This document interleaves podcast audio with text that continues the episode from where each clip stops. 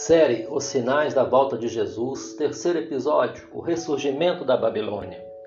A Noé e sua família foi concedido a chance de recomeçar a história humana em um mundo pós-diluviano.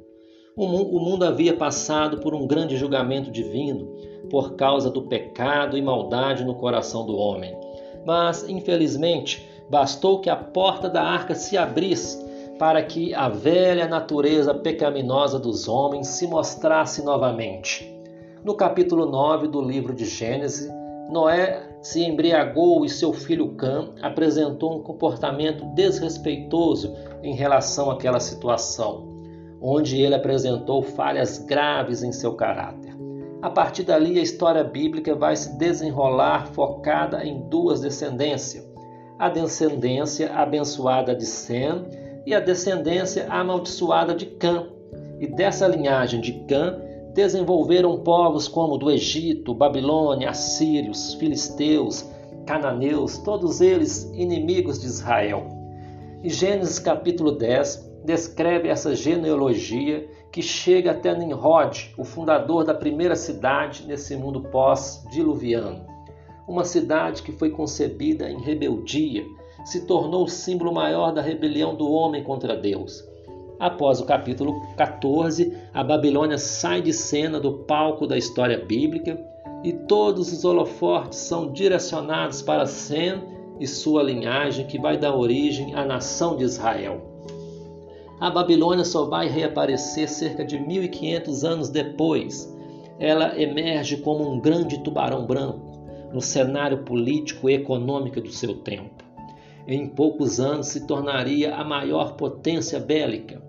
A Babilônia era o centro da cultura, arte e moda, das riquezas, com palácios suntuosos e luxuosos, da ciência, tecnologia, da religião, idolatria, astrologia, feitiçaria, adivinhação, da prostituição desenfreada sem regras, pudores, limites, regada a bebedeiras e glutonarias da política, onde se criou o primeiro código de leis que se tem registro, do poder bélico, ostentando um exército poderoso.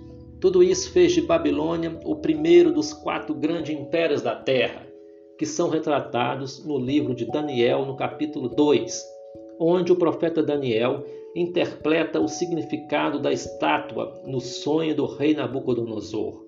E este sonho tinha um propósito específico revelar toda a história da humanidade e os quatro impérios da Terra revelam um mistério não apenas da história física da humanidade, mas de um acontecimento espiritual real. A Babilônia, o primeiro império, cabeça de ouro da estátua, o princípio da rebelião iniciado no céu, tendo como um local físico que seria hoje o Iraque.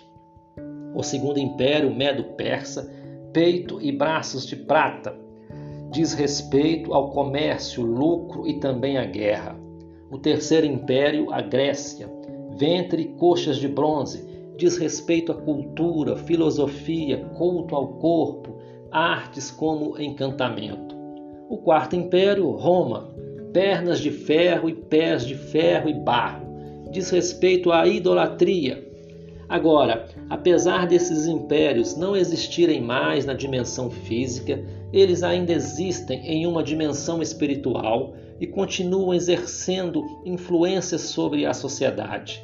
A Babilônia ainda existe através das características do ocultismo, feitiçaria, adivinhação, rebelião contra a palavra de Deus. Os medo-persas, através do comércio, onde só se pensa em conquistar, ganhar a qualquer custo. A Grécia, através do humanismo, o conceito do eu posso, eu sou melhor, tudo gira em torno de mim. Roma, através da idolatria, não apenas das imagens e esculturas, mas a tudo aquilo que toma o lugar de Deus em nossos corações.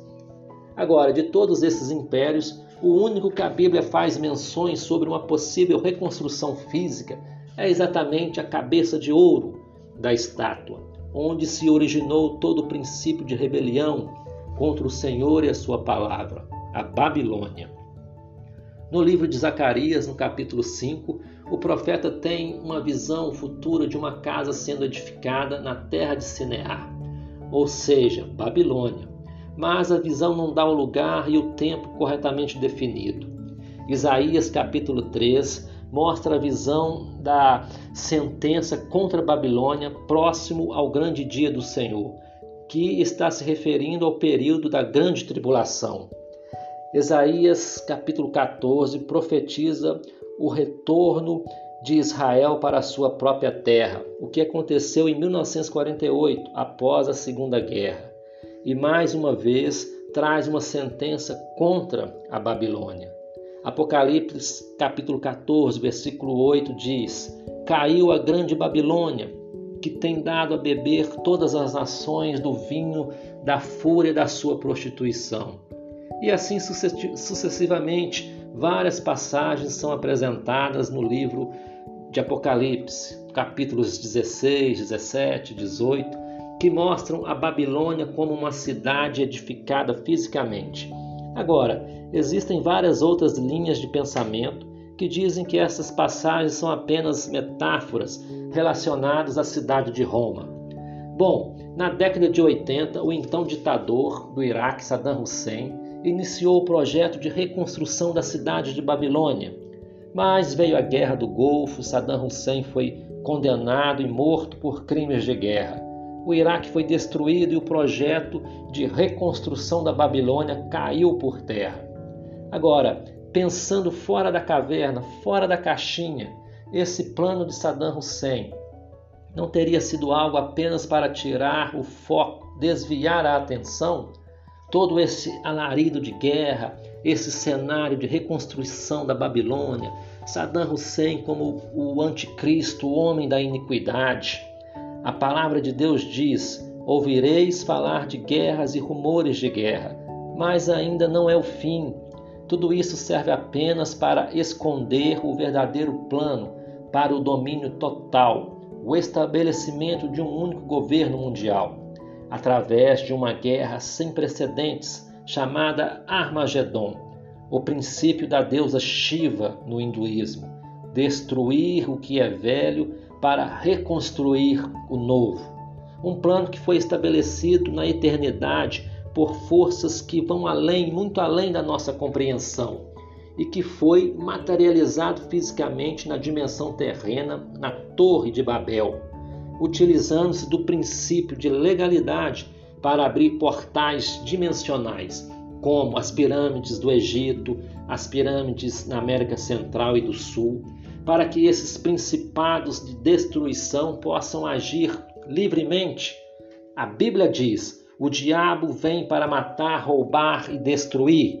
Agora, para isso também o Filho de Deus, Jesus, se manifestou em carne para destruir as obras do diabo.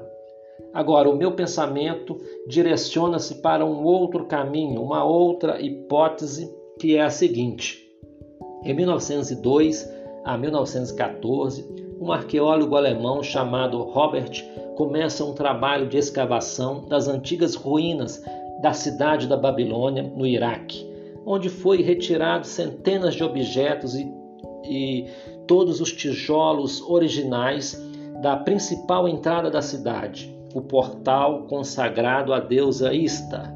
Tudo foi transportado para a Alemanha e esse portal original da Babilônia com 14 metros de altura e 30 metros de comprimento, foi totalmente reconstruído na cidade de Berlim e inaugurado em 1930.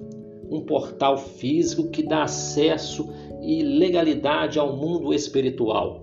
Foi erigido em plena Europa sem que ninguém percebesse, e esse portal, que representa a Babilônia, é um sinal claro de que Jesus está voltando e ele marca exatamente em 1930 o início da conspiração que vai dar origem à Segunda Guerra Mundial, que vai findar com a morte de mais de 6 milhões de judeus.